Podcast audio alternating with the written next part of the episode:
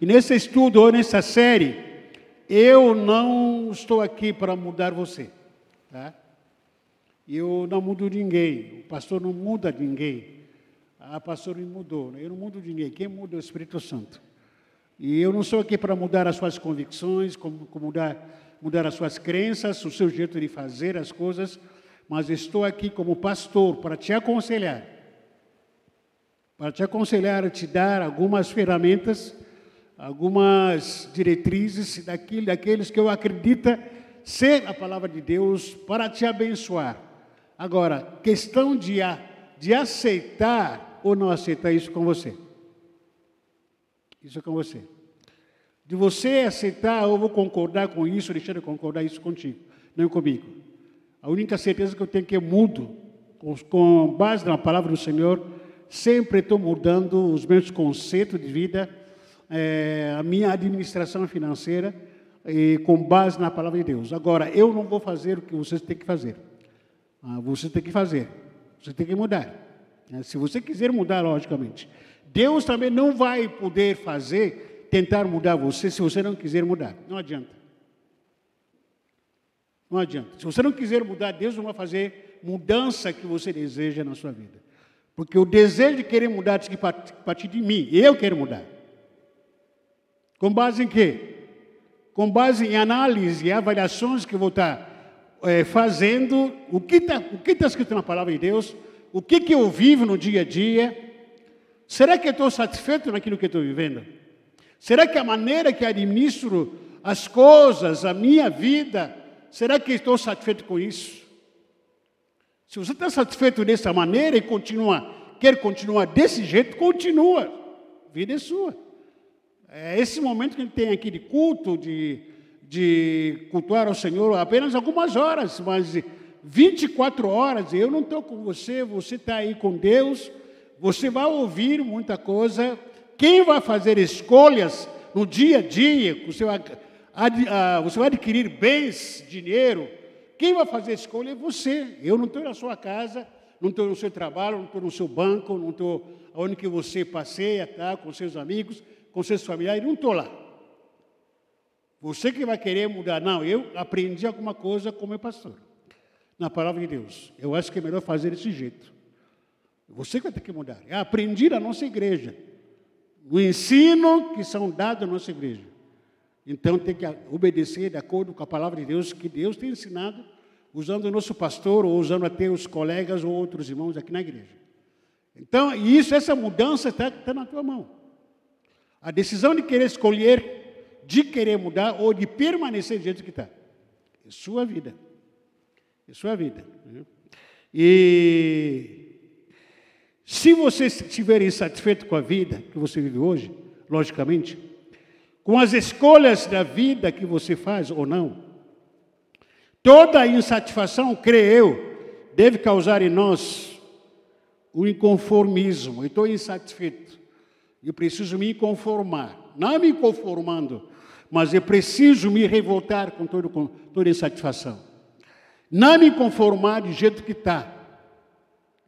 Eu até acabei não prolongando, continuando o meu testemunho que estava dando domingo passado na escola dominical, acho que foi a, não sei se é irmã Tabata, não, não, foi a Noemi, a Noemi que fez essa pergunta e precisava responder essa pergunta. Pessoas que se dizem evangélica que frequentam, achando que ir para a igreja, só ir na igreja, frequenta a igreja, está satisfeito. Falei que não, para mim não foi desse jeito. Na minha vida não foi desse jeito. Não me, não me dava por satisfeito, apesar de formado em teologia, e eu vinha na igreja, vinha da minha casa, sentava lá atrás, banco da minha igreja, todo culto, não fazia nada, e ia voltar para casa. Parece que aquela cultura, né? Ia só para voltar para casa, sentava, voltia para a igreja, sentava, aquela liturgia, louvor, avisos, palavra, depois voltava para casa. Vinham para a igreja, sentavam na cadeira, e ouvia a palavra, louvor, aviso, tá, programação, voltava para casa. E eu olhei para mim e pensei, puxa vida, Ser cristão só isso? Comecei a entrar em conflitos pessoais. Isso ser cristão, isso ser igreja? Falei que não. Se os outros querem isso, estão satisfeitos com a vida que têm, eu não estou. Não estou. Não tô. Como eu tinha muita proximidade com o pastor, sempre andei com, com pastores, com gente que sabe mais do que eu, que conhece mais do que eu, que tem mais experiência com eu, como eu. E eu me aproximei daquele pastor e falei que pastor, eu quero andar com você, tá? Vamos é, andar junto. Foi quando ele reuniu alguns irmãos da igreja e ele falou para mim o seguinte, desafiou a gente, falou, ó, vou começar uma campanha de oração todo um mês, acho que é mais um mês ou dois meses assim, todos os dias oração. Às vezes a gente ia fazer lá na minha casa, ele morava perto, da, perto do templo da igreja, e ou podemos fazer na nossa casa, você sobe lá no meu apartamento, ou a gente vem aqui na igreja. Seis da manhã. Seis da manhã. E começamos a campanha. Eu falei que eu tenho que mudar, de jeito que estou, não, não dá, não dá. Esse negócio de ficar sentado na, na cadeira. Aí comecei a me incomodar. Comecei a me constranger com isso. Constrangimento. Não foi uma pessoa que me forçou, que me obrigou, dizendo que não, você tem que fazer. Não, não, não. O Espírito Santo começou a me constranger. E comecei a perguntar, a falar para Deus, Deus, se for essa é a vida cristã, para mim não, não serve. Não serve. Eu quero ver Senhor, o Senhor me usando como o Senhor usou o apóstolo Pedro, como o Senhor usou algumas personagens na sua palavra, o Senhor falava com eles pelo Espírito, eu também quero ter essa experiência, porque a tua palavra diz que o Senhor nunca mudou. Como que eu, nesse momento que estou vivendo a vida cristã, desse jeito, o Senhor mudou? Não mudou, então se não mudou, então eu também quero ter essa experiência. Pessoais, dentro de mim, comecei a entrar, começar a formigar dentro de mim esse desejo foi quando eu comecei a buscar, a gente ia na campanha com o pastor, seis da manhã, orava, voltava para casa, não sentia nada, voltava outro dia, ia lá na casa dele, às vezes a gente orava na igreja, seis da manhã a gente orava, buscava, e eu não me sentia mesmo assim satisfeito. Essa minha insatisfação trouxe uma reação dentro de mim. Foi quando eu falei, comecei, bom, não vou orar só com o pastor, também vou começar a orar sozinho, em casa. Aí ia lá em casa, às vezes a gente tomava café com a... Naquela época, acho que só tínhamos Benito, e Benito criança, dormia no berço e tal, e aí e eu chegava em casa, me, jogava lá no, ao lado da cama, começava a orar. Senhor, não estou bem. Senhor, não estou não satisfeito do jeito que está. Não estou, estou frio, não estou desse jeito. Se essa é a vida cristã, Senhor, me muda, muda, muda, me muda a minha história, muda comecei a orar, comecei a orar, começou tudo isso por causa da insatisfação que eu, não foi o pastor que falou, não foi o meu discipulador que falou, até que não tinha discipulador naquela época, mas o Espírito Santo começou a me constranger. Eu não fiquei sossegado, não. Trouxe essa rea, re, re, reação, uma revolta, uma santa revolta, aí comecei a buscar. Foi quando um dia desse, uma terça-feira até agora, me lembro até hoje. Eu saí da oração com o pastor, foi para casa, tomamos café. E cheguei em casa e caí ao beira da cama, comecei a orar. Comecei a orar, comecei a orar, comecei, Senhor, Senhor, Senhor, Senhor. De repente veio. E comecei a falar em línguas espirituais, comecei a pegar fogo naquele quarto. A minha esposa, como ela é, ela veio da raiz de Deus amor, brincou muito com ela. Você veio da desamor. Ela começou a glorificar, glorificar, começou a negócio, sapatear, glória, glória, glória. A partir daquela manhã, daquele dia, terça-feira, ninguém mais me segura. Ninguém. Começou como? Como começou dentro de mim?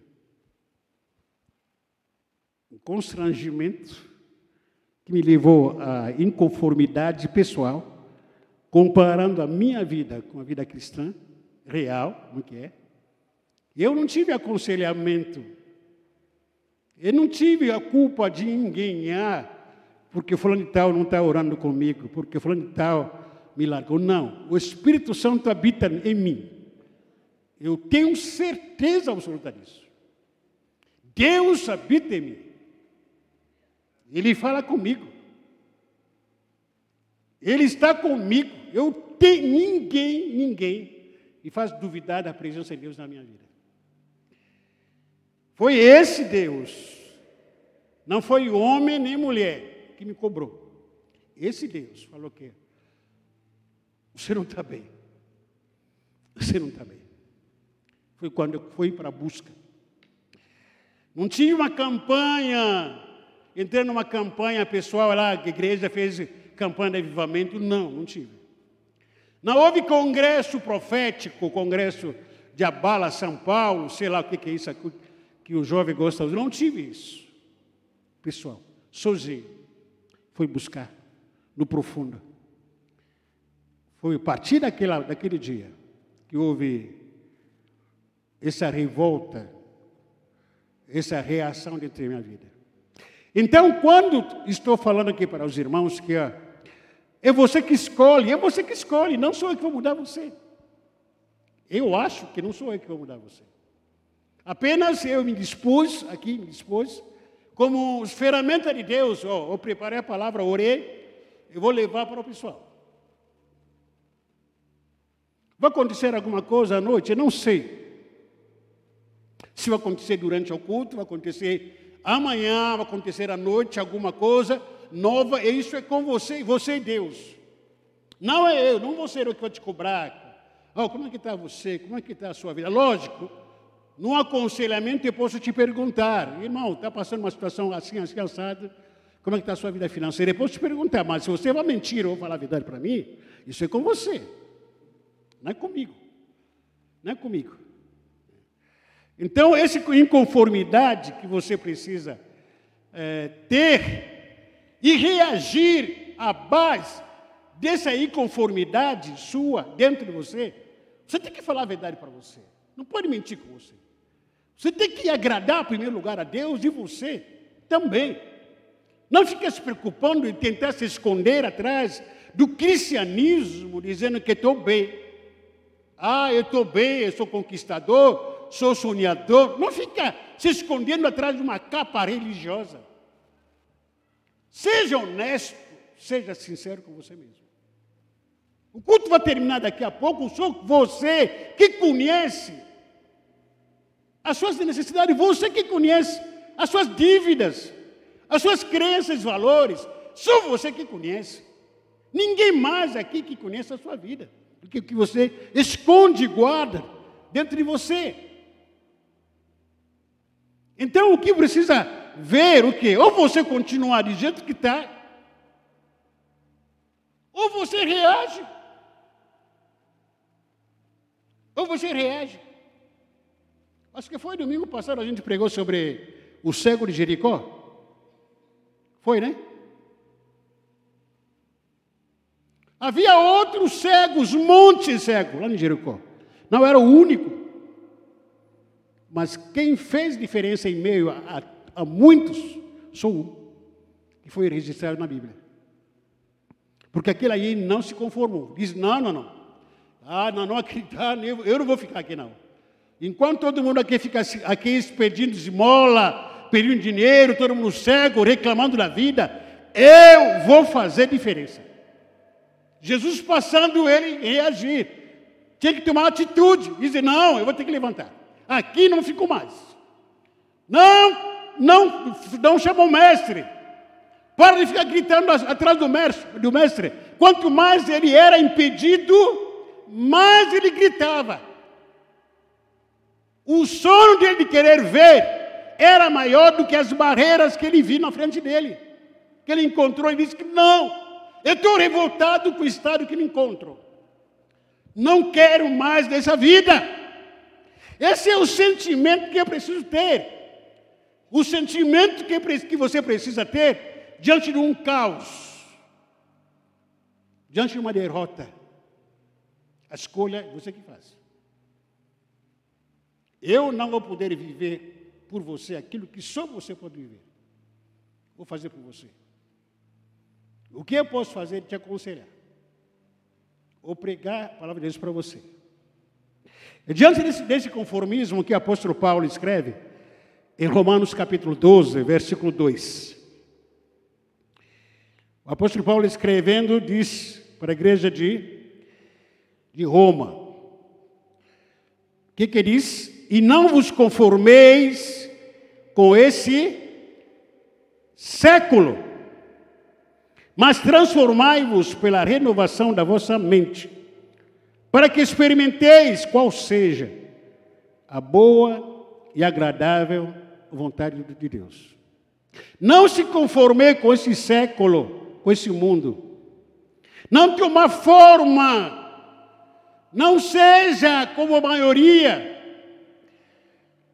Não se adapte com essa cultura desse mundo. Logicamente, esse versículo se amplia em todas as áreas de nossas vidas, mas principalmente também na área financeira.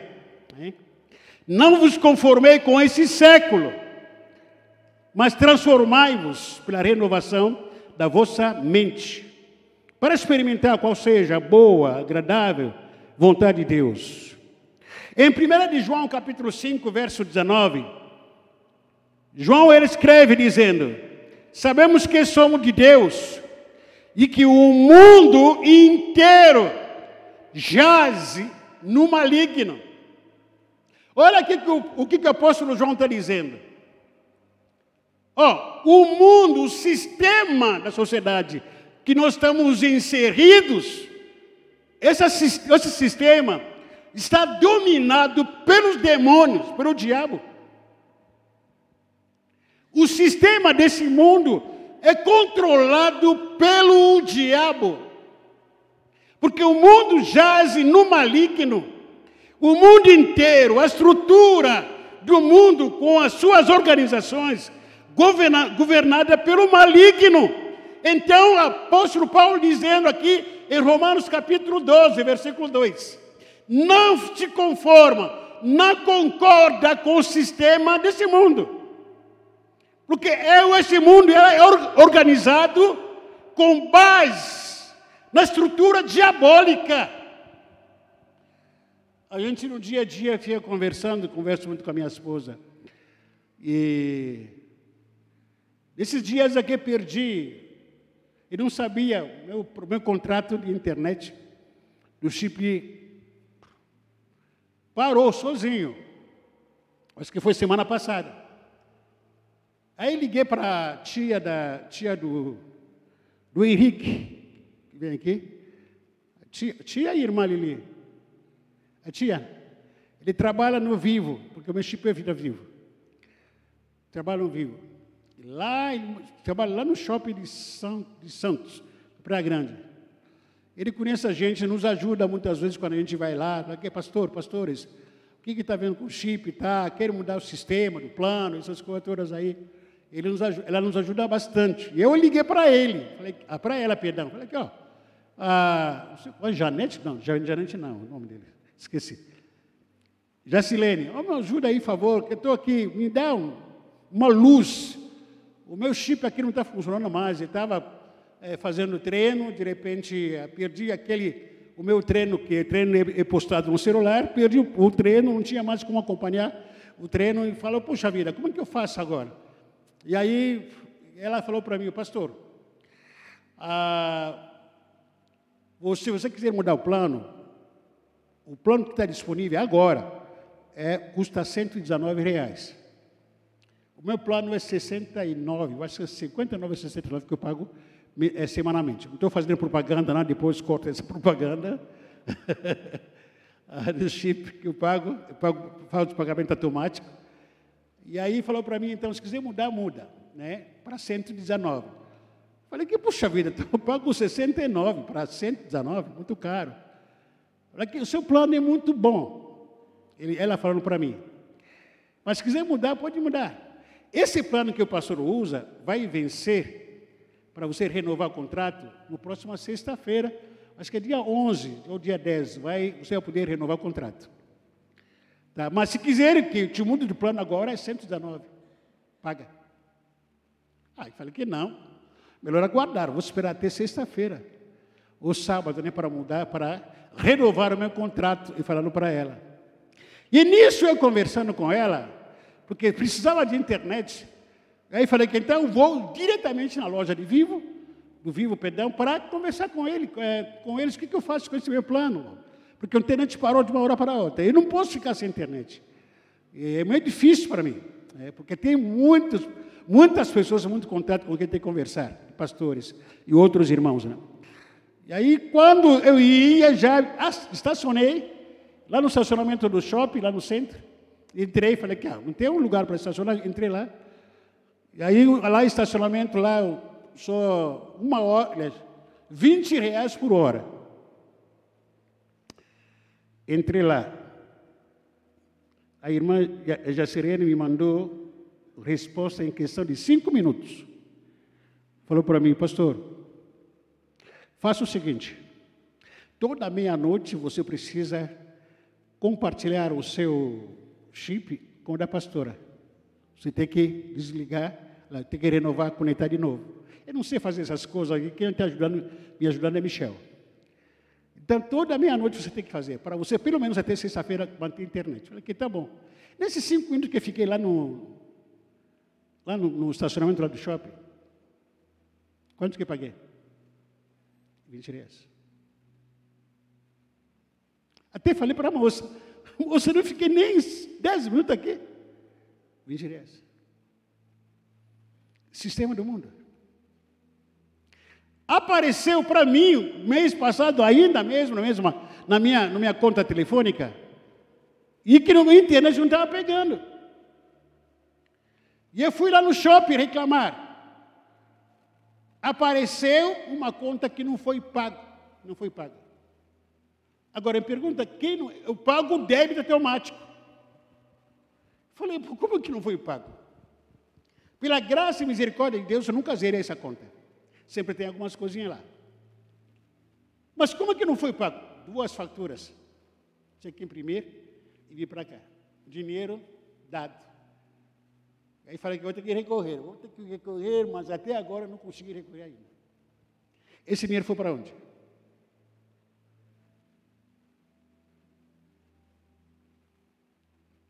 Então, queira ou não queira, o mundo está te, sugando alguma coisa. O que o mundo puder roubar de você, sugar de você, vai sugar. Porque esse sistema que a gente vive. Nada é de graça nesse mundo. Nada, nada, nada. Eu esse mês recebi mais ou menos aqui quatro contatos. Pessoas que não conheço. Não sei onde que arrumaram o meu contrato ou que o meu, contatos, perdão. Se apresentando, não, eu sou representante de uma empresa.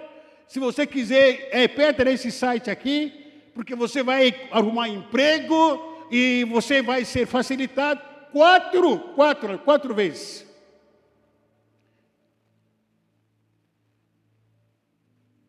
Primeira cultura que eu tenho, eu, eu tenho, não atendo telefone sem identificação não atendo. Se não tiver identificação no telefone, não atendo. Segundo lugar, eu não abro site desconhecido. Nesses quatro contatos que me enviaram para abrir empresa tal, para trabalhar com empresa, eu sou gerente, se apresentaram, eu sou gerente disso, daquilo aí, você pode abrir aqui. Nem tive nem conversa, já fui bloqueando, excluindo. Essa é a organização do mundo que a gente está inserido. A gerente do banco, alguns meses atrás, me ligou. Falei que, pastor, olhei aqui no seu, no seu conta que tem um saldo tanto. Vem aqui para a gente conversar. Falei que está amarrado. O que, que ela quis? Pegar o meu dinheiro vai emprestar para vocês, com juros, vai cobrar juros, depois me devolver sem nada. Esse é o sistema do mundo que a gente está vivendo. Quando muitas vezes você vai pegar dinheiro emprestado no banco, você acha que o banco tem dinheiro? Ele pega dinheiro que você deposita na poupança, você guarda na poupança, você guarda lá. Ele pega o seu dinheiro entrega para uma pessoa, cobrar juros, só que não te dá nada. Pelo contrário, ele tira serviço para você. Você vê lá no extrato, serviço disso. Serviço, você não entende, não entende tanto serviço de que, de que, de que mais. Está tirando. Tira um real, tira dois reais, serviço disso, serviço daquilo, vai tirando serviço lá. Quando você vai ver, ele já tirou 10 reais da sua conta. 20 reais por mês da sua conta. Ele está ficando rico lá. E você? Ele estava falando para minha esposa que se, se dependesse de mim, hoje, se tivesse dinheiro, pegava, pegaria meu dinheiro, guardaria no, debaixo do travesseiro. Ganho mais. Ganho mais. Que depositar na conta. Depositou 100 reais na conta, amanhã é mais 100 reais. Amanhã é 99, alguma coisa. Tiraram o serviço. Serviço era o que? Pergunta. Ninguém sabe. Quando chega lá, começa a te, te explicar naquela linguagem deles lá, que você não entende de nada, e você vai balançando a cabeça, ah, serviço disso, serviço daquilo, e você vai aceitando. Esse é o mundo que a gente vive. Não estou dizendo para você não ter, não ter dinheiro no banco. O dinheiro é seu. Deposita lá, seja lá o que for, abra sua conta, tal. Dinheiro é seu. Eu estou falando aqui de. A minha cultura é essa. A cultura que vive é essa. Desculpa expor a minha esposa, a pastora estava falando para mim, Zuzi, o banco que eu abri conta está me oferecendo tanto dinheiro para comprar caro. Até brinquei com ela.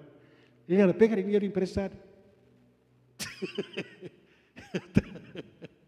o banco onde ela tem conta está oferecendo dinheiro para ela. Olha aqui, está aqui tanto, dinheiro é muito. Compra um carro.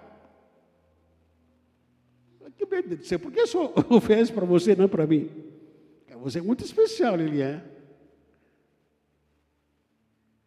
fala, pegaram um pé lá brincando, Helena. Pega, pega dinheiro, vai lá, vamos lá amanhã pegar? Vamos lá amanhã? Está oferecendo de graça? Alguns crentes diriam o seguinte: é de Deus. O banco está me oferecendo, disse que está com tanto lá na minha conta. Você não falaria que é de Deus? Algum de nós falaria que eu vou dar um testemunho. Eu vou dar um testemunho. Aparecer dinheiro lá na minha conta. Tanto o banco me deu. Esse é o sistema do mundo. O mundo jaz no maligno. Oh, o mundo inteiro, a estrutura do mundo, com as suas organizações, são governadas pelo diabo, pelo maligno. E quando a Bíblia diz que, lá em 1 de Timóteo capítulo 6, versículo 10, que pois o amor ao dinheiro é uma fonte ou a raiz de todos os males, e algumas pessoas, porque querem tanto ter dinheiro, se desviaram da fé e encheram a sua vida de sofrimento. A Bíblia não diz que ter dinheiro é problema, é pecado ou mal, não. Mas ser controlado ou dominado por ele.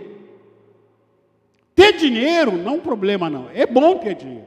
Afinal de contas, você tem conta, você tem que pagar as coisas hoje, está muito caro. Tudo está caro. Aumentou de tudo. Tem que comprar. A questão fundamental é ser controlado por, por ele falamos sobre isso na quinta-feira passada. Se o dinheiro te controla, você é controlado pelo, pela cultura do mundo. Se o dinheiro está me controlando, que eu não vivo sem dinheiro, o dinheiro controla o meu caráter. Eu estou alegre com, a, com dinheiro, estou triste sem ele. estou pulando aqui, sai do chão, faz isso, estão todo animado quando estão com dinheiro. E quando não tem dinheiro, estou murcho, estou triste. Você é uma pessoa controlada pelo dinheiro.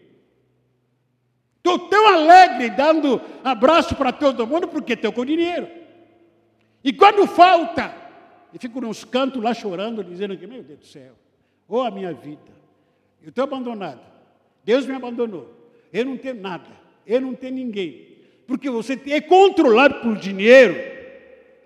Quando você é controlado pelo dinheiro, você é dominado também pelo maligno, diretamente você é dominado pelo mamon, Deus, que governa esse, esse universo.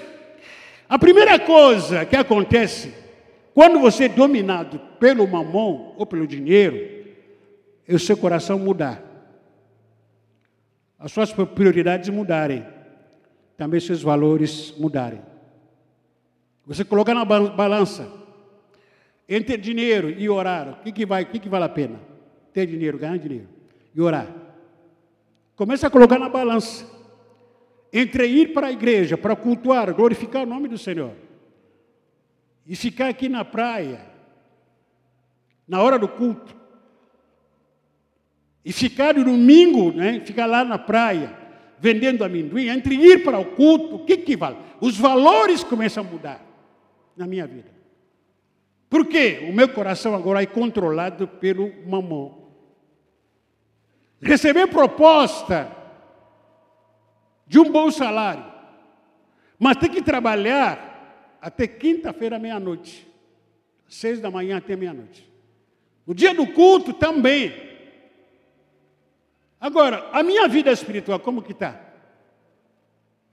Porque o seu coração, a partir de agora, muda valores no dia a dia. Coloca na balança, você começa mais a entender que não, o dinheiro tem mais valor do que ler a Bíblia, o dinheiro tem mais valor do que a minha família, o dinheiro tem mais valor do que orar, do que ler a Bíblia, ouvir a palavra, o dinheiro tem mais valor do que qualquer outra coisa. Porque seu coração já foi tocado, transformado, dominado por, por, por espírito de mamão. Razão pelo qual o próprio Jesus disse em Mateus capítulo 6, versículo 21. Mateus capítulo 6, versículo 21.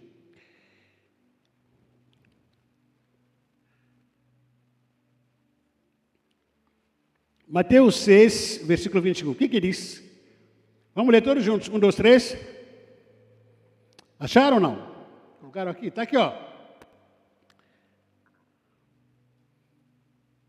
Está aqui no PowerPoint. Mais uma vez, por favor, vamos lá. Um, dois, três.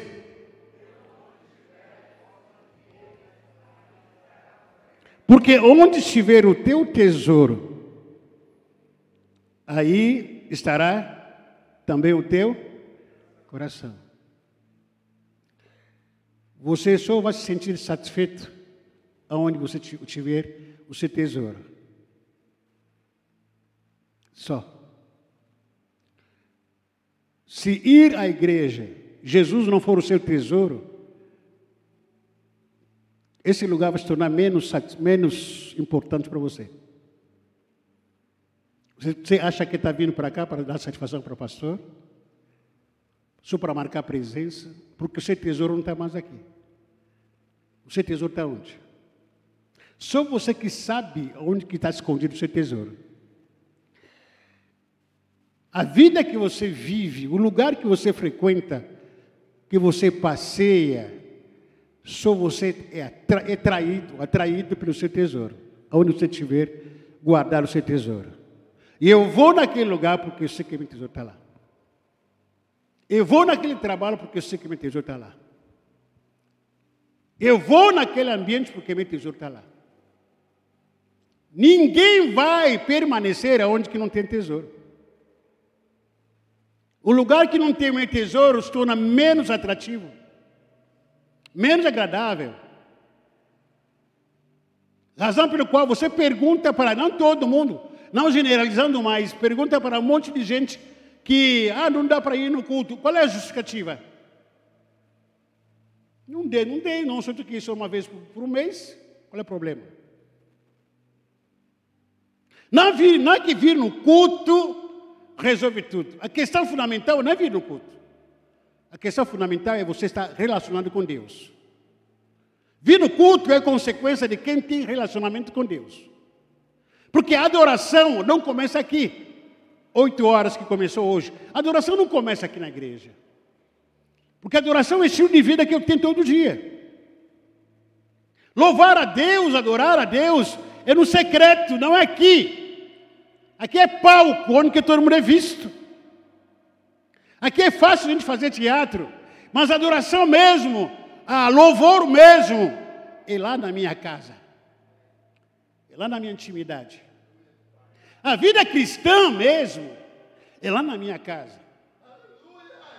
Porque quando a gente vier para cá, todo mundo vier aqui vier para cá, não é para receber, mas para dar.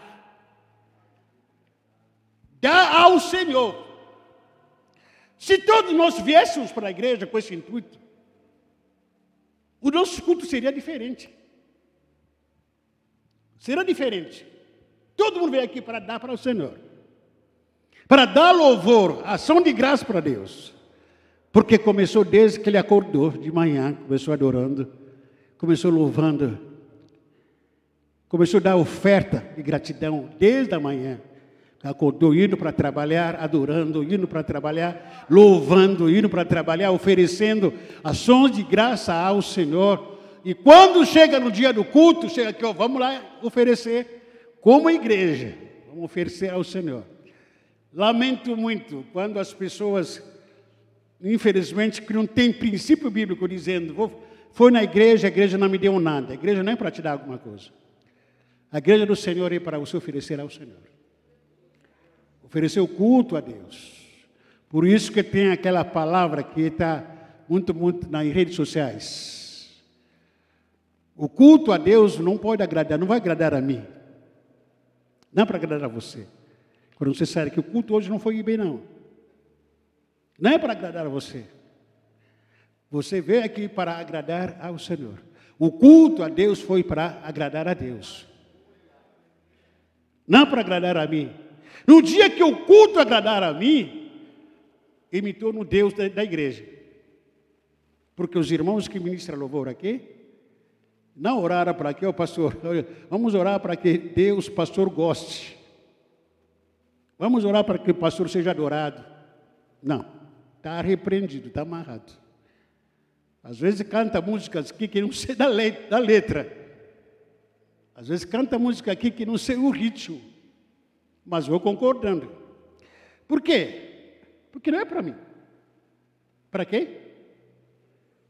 Se é para Deus, então é para Ele. Não posso tocar um louvor a Deus. Ah, fui para o culto, não gostei. Vou para o centro, Macumba, então.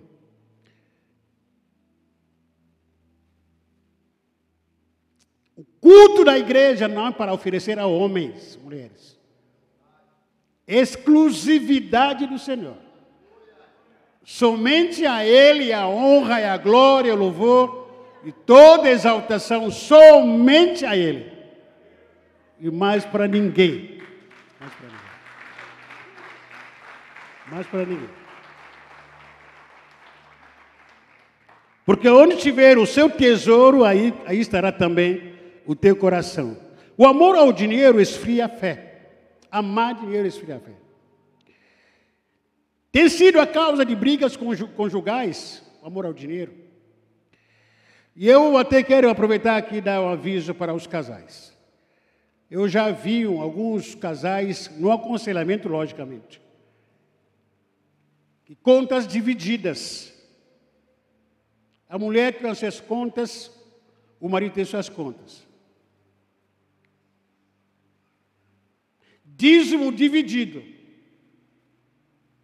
Que o marido dá o seu dízimo, a mulher muitas vezes não, ou vice-versa, a esposa dá dízimo, o marido não dá. Não devolve dízimo. Não pode, uma casa dividida, ela não prevalece diante de uma luta. Não é abençoada uma casa dividida. Que uma onde um homem, o marido pensa diferente da mulher. Os filhos pensam diferente dos pais. É a casa dividida, não prevalece. Vocês são um casado como casal. Eu sou uma só carne. Uma só quê? Em todas as áreas, o dinheiro é nosso. A mulher, antes de fazer dívidas, concorda com seu marido, combina com ele. Ah, mas vi uma promoção. Antes liga para ela. O marido também é a mesma coisa, está andando por aí. ah, quer comprar uma Coca-Cola? Primeiro, meu bem, eu vou comprar uma Coca-Cola, o que tu acha? Não, não compra não, tem suco aqui. Espera, leva para casa. Entra sempre em concordância. Porque quando há divisão na parte financeira, as finanças são espirituais. O que rege o mundo financeiro também é espiritual. Começa por aí a divisão dentro da casa. E uma casa dividida é um reino dividido. Não prevalece diante das lutas. Senta para combinar as contas. Quais são as nossas necessidades, as contas que são permanentes e as contas que são flutuantes que de vez em quando aparece, de vez em quando aparece, não estava no nosso orçamento, mas de vez em quando aparece.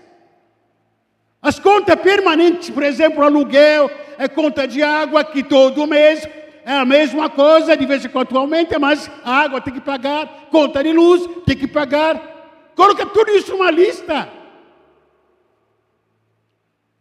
Antes de fazer conta extra, combina com o marido, com a esposa. Combina primeiro. Quantos estão entendendo? Diga amém. Brigas em família, por causa do dinheiro acontece. Briga entre amigos, entre irmãos da igreja, por causa de dinheiro. Muitas igrejas fecharam por causa de dinheiro. Porque o pastor usou dinheiro da igreja. Porque alguns irmãos partilharam o dinheiro da igreja. Está de olho no dinheiro. Briga entre empregados, entre patrões. O amor ao dinheiro cria uma cultura de que você precisa comprar mais, gastar mais para ser feliz. Nós, às vezes, de vez em quando eu fico perdido. Quando, quando é que é o dia dos namorados? Foi ontem ou domingo? Ou sábado? É dia 12? Simone, tu sabe? Está de olho em alguém, Simone? Todo mundo sabe? É? Eu tenho perdido, não sou todo mundo então. Eu estou em dúvida se é quarta, se dia 8 ou dia 12. Dia 12, né? Agora, dia 12, que vai ser dia dos namorados. Agora, vê essa semana inteira, ou pelo menos esse mês inteiro, desde que começou. Como é que nós estamos sendo bombardeados? Mercado, lojas, shoppings, restaurantes. Ontem estava vindo de São Vicente, passamos perto de um, de um restaurante e a pastora falou para mim, Jesus, aqui nesse restaurante estão cobrando 160, 150, 160. Primeiro falou que é 600 reais por pessoa. Falei que o quê? 600 reais? não tem aquela fruta do mar. Falei que fruto do mar é de ouro. Como é que é esse fruto do mar? 600 reais por pessoa? Falei que não acredito, Liliana. Use, acredita, acredita. Depois ele foi me explicando, ela foi me explicando, ele falou, não, eu acho que é 60 reais por duas pessoas. Duas pessoas, 60 reais. 300? Ah, depois a pastora negociou lá com eles. Caramba! Primeiro lugar, eu, eu me coloquei num lugar. Primeiro lugar, não como muito. Se colocar aquele prato de fruto do mar, eu vou ter que levar a marmitex para casa, marmita para casa. Eu não vou aguentar comer tudo aquilo aí. Pagar bolsa, bolsa, reembolsar 300 pau numa sentada só. É porque tem gente que paga, sim ou não? Tem gente que paga. Tem gente que paga. Um dia disse que veio na notícia aqui, uma, uma moça ganhou uma bolsa de amigo, né? Eu acho que é bolsa ou uma mala, de 700 mil reais. Quem tem, paga. Quem ganha milhões por mês, 700 mil reais, parece que é 7 reais do cafezinho. Paga. Mas como eu não tenho isso, não vou dar não. Mas vê como que os hotéis, até motéis, investindo para atrair você, para te seduzir. Seduzir o quê? O seu dinheiro. Em cima do dia dos namorados. É dia dos namorados. É atraente para todos. Não somente para dia dos namorados, mas vai chegar dia dos pais também, vai ser a mesma coisa. Dia das crianças é a mesma coisa. Todas as festas é para chamar a sua atenção para você gastar. E às vezes a gente está gastando por coisa que a gente já tem roupas, sapatos, já tem, mas o dia do namorado tem que comprar outro. Dia das crianças tem que comprar outro. Tem que comprar outro celular, é a mesma coisa. Com promoções, cartão de crédito, empréstimo. E último lugar, aqui a segunda parte aqui, quero compartilhar com os irmãos que Deus nunca teve problemas com, com dinheiro. Repita comigo, Deus nunca teve e nunca tem problemas com dinheiro. Por quê? Primeira razão. Ageu capítulo 2, verso 8. Ageu capítulo 2, verso 8. Ageu 2, verso 8 diz: Toda prata e todo ouro do mundo inteiro, de quem é? É meu toda prata. Sabe como é que, é, como que chama dinheiro em espanhol? Prata. Toda prata e todo ouro do mundo é meu. Repita comigo: todo ouro, toda prata é do meu pai. Eu sou filho.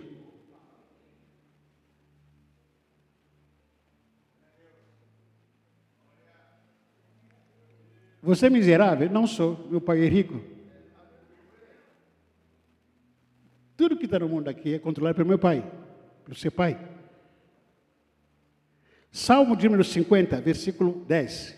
Olha o que o seu pai tem. Olha o que meu pai tem. Salmo 50, versículo 10, 14. E versículo 23 também diz: Pois, olha aqui o que meu pai tem. Os animais da floresta são meus também os milhares de cabeças de gado. Meu, meu pai é grande fazendeiro, é? Os milhares de gados espalhados nas, nas montanhas. São meus todos os pássaros dos montes e tudo que vive nos campos. Se eu tivesse fome, não, não pediria nada a vocês, pois o mundo é meu e tudo que nele há. Versículo 13. Por causa ou por acaso preciso comer carne de touro ou beber sangue de bodes? Que a gratidão de vocês seja o sacrifício que oferece a Deus e que vocês deem a Deus, o Altíssimo, tudo aquilo que prometeram. Versículo 23: Aquele que me traz ofertas de gratidão está me honrando, e eu salvarei todos que andam nos meus caminhos. Olha, o meu pai é dono de ouro e prata. O meu pai, o seu pai também, ele é grande fazendeiro, o maior fazendeiro do mundo. E quem é filho? Fala para você, irmão, você é exibido, hein? Exibido? O pai dele tem ouro e prata, dono de ouro e prata. Confia nesse pai. Acredita nesse pai. Não somente por causa do dinheiro, mas vive de intimidade com o pai. Anda ao lado desse pai. Não ande ansioso por coisa nenhuma. Não ande como os pagãos andam. Olha para os pássaros. Olha para os aves da terra. Olha para os animais. Olha para os bosques. Não semeiam. Não trabalham.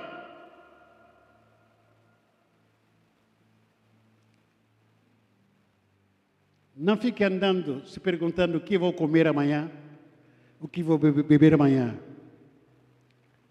Porque são os pagãos que se preocupam com essas coisas. São o quê? Não fique preocupado com o que há de comer. Prega para o seu irmão, por favor, fala para ele, com autoridade. Irmão, não fica preocupado com o que você vai comer amanhã, com o que você vai beber amanhã, com o que você vai se vestir amanhã, porque o seu pai sabe.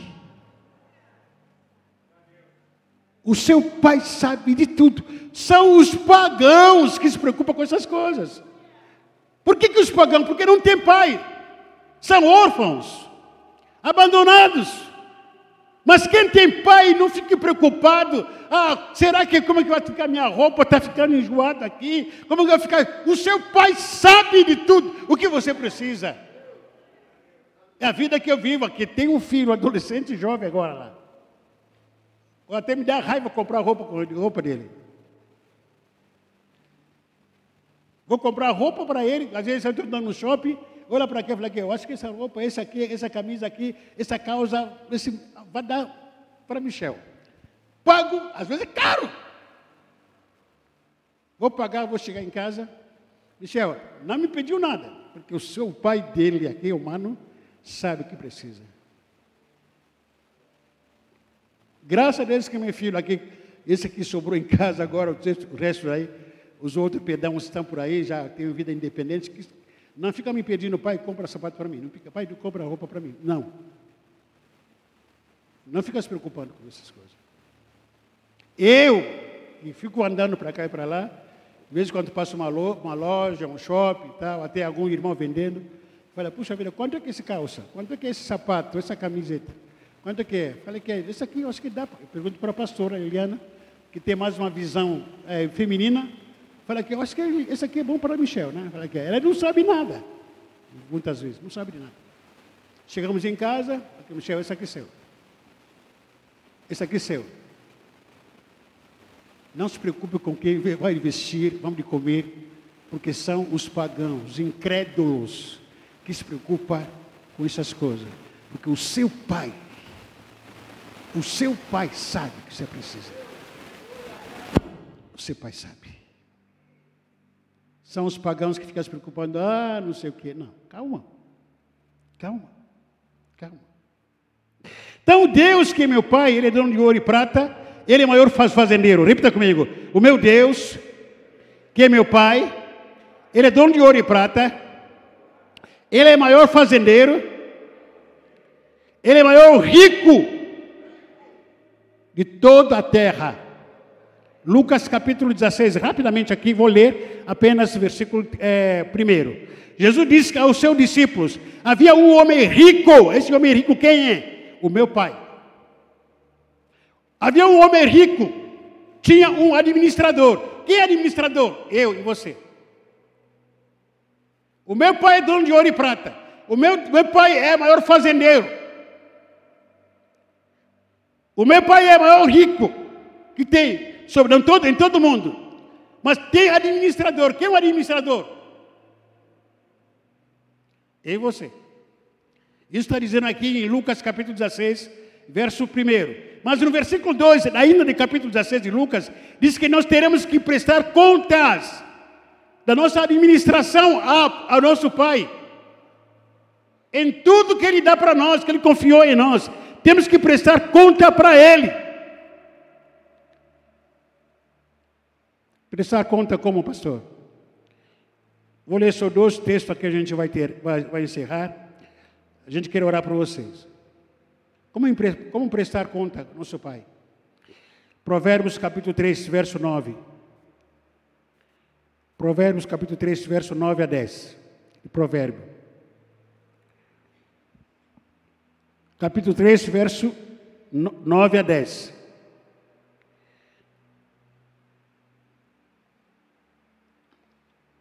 Um irmão leia versículo, uma irmã leia versículo 9 e o irmão lê versículo 10. Fique em pé uma voz bem alta. Aquela voz do radialista. Jornalista. Versículo 9. Alguém lê, por favor.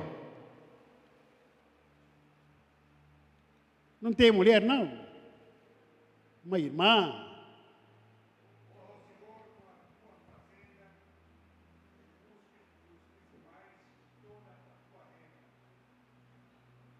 E versículo 10, agora inverte.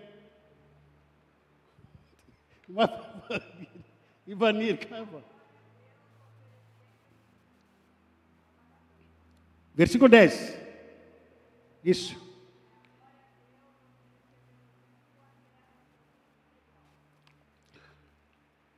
honra ao Senhor, ou adore a Deus, oferecendo-lhe o que sua terra produz de melhor. Deus é o dono de ouro e prata. O meu pai é o maior fazendeiro do mundo. O meu pai é o maior rico do mundo. E ele colocou como administrador da sua riqueza os seus filhos, que somos nós. E como administrar o que ele colocou nas nossas mãos? Sobre a nossa responsabilidade. Como administrar o seu dinheiro que Pai colocou na nossa mão? O carro, a casa, a televisão, o celular, os bens que Deus colocou nas suas mãos. Guarda-roupa, a cama, as roupas, sapatos. Como administrar tudo isso? Adore a Deus, honre ao Senhor, oferecendo-lhe o que a sua terra ou o seu salário produz de melhor Faça isso e os seus depósitos ficarão cheios de cereais. E você terá tanto vinho que não será capaz de armazenar. 1 de Samuel capítulo 2, verso 3, 30b. Portanto, o Senhor, o Deus de Israel, declara: Na verdade, eu disse à sua família, à tua família e à família do teu pai, me servirem ou me serviriam para sempre. Mas agora o Senhor diz: longe de mim tal coisa, pois honrarei os que me honrarem, mas os que me desprezam serão desprezados. Honra ao Senhor com tudo que você tem. E Deus vai te honrar. Vamos tocar em pé. Eu comecei a dizer que a escolha, comecei essa mensagem, a escolha de você querer ser abençoado ou não é sua, não é minha. Nem tampouco Deus vai escolher por você. Sabe por quê? Porque essa é a fala do profeta Isaías, no capítulo 1, versículo 9, 19 a 20. Ele começa dizendo, com, ele está condicionando a bênção para nossas vidas. O profeta Isaías dentro de todo o contexto, logicamente, ele diz: se quiser, se quiser, se quiser e ouvires, comereis o melhor dessa terra. Se eu tô, tenho ciência, não é essa vida que eu estou vivendo, não estou comendo no melhor dessa terra. Eu quero virar a minha chave, eu quero ter uma, outro estilo de vida na minha vida. Então basta só ouvir o Senhor e obedecer a sua voz. É isso que o profeta Isaías está dizendo aqui. Se quiseres e ouvires, comerei o bem dessa terra. A escolha está nas nossas mãos. Se quiser, você também pode não querer, continuar do jeito que está. Cada um tem a sua escolha. Cada um faz a sua escolha. Mas eu quero te pedir, amanhã não fica com inveja de mim, porque escolhi servir a Deus. Porque escolhi confiar em Deus. Amanhã não fique com inveja do seu irmão, da sua irmã, porque ele ou ela escolheu obedecer a Deus. Se quiseres e ouvires, comerei o melhor dessa terra. Mas se recusares e forte, for, fordes rebeldes serei devorados à espada, porque a boca do Senhor o disse. Feche seus olhos para a gente orar. Eu vou orar nesse momento